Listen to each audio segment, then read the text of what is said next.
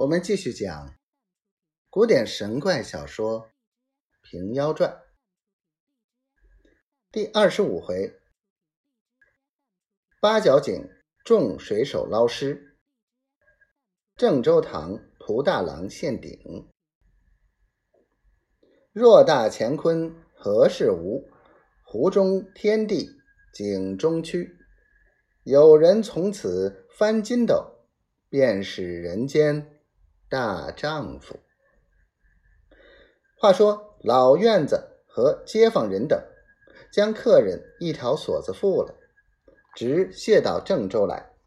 正值太隐在厅上断事，地房里贾人等谢客人跪下，被说本人在刁通判府中，将不识性命女子赶下八角井里去了。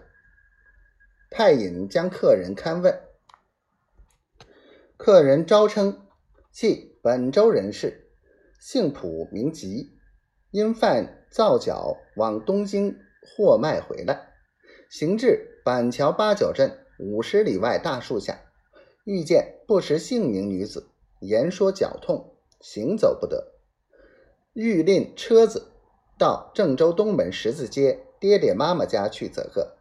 情愿出钱五百，是吉再到本家，即开门入去，并不出来。急等已久，只见老院子出来，言说我家是刁通判谢宇，无人居住空房，不肯还银。一时间，同老院子进去寻看，不期女子见了，自跳在井井中，并非相逼等等。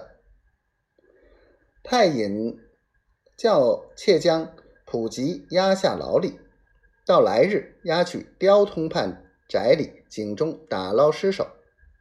次日，太隐委官一员，狱中取出普吉，同邻里人等押到刁通判谢雨来。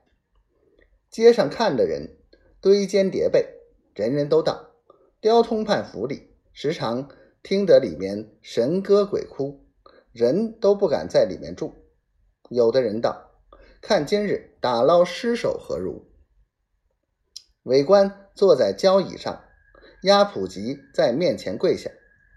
韦官问老院子并四邻人等：“普吉如何赶着女子落井？”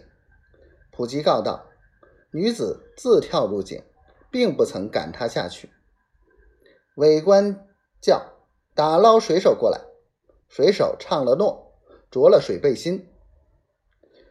韦官道：“奉本州台旨，唯我押你下井，你需仔细打捞。”水手道：“告郎中，方才小人去井中勘验，约有三五十丈深浅。若只这般下去，多不济事，需用爪抓咕噜，有急事时叫得应。”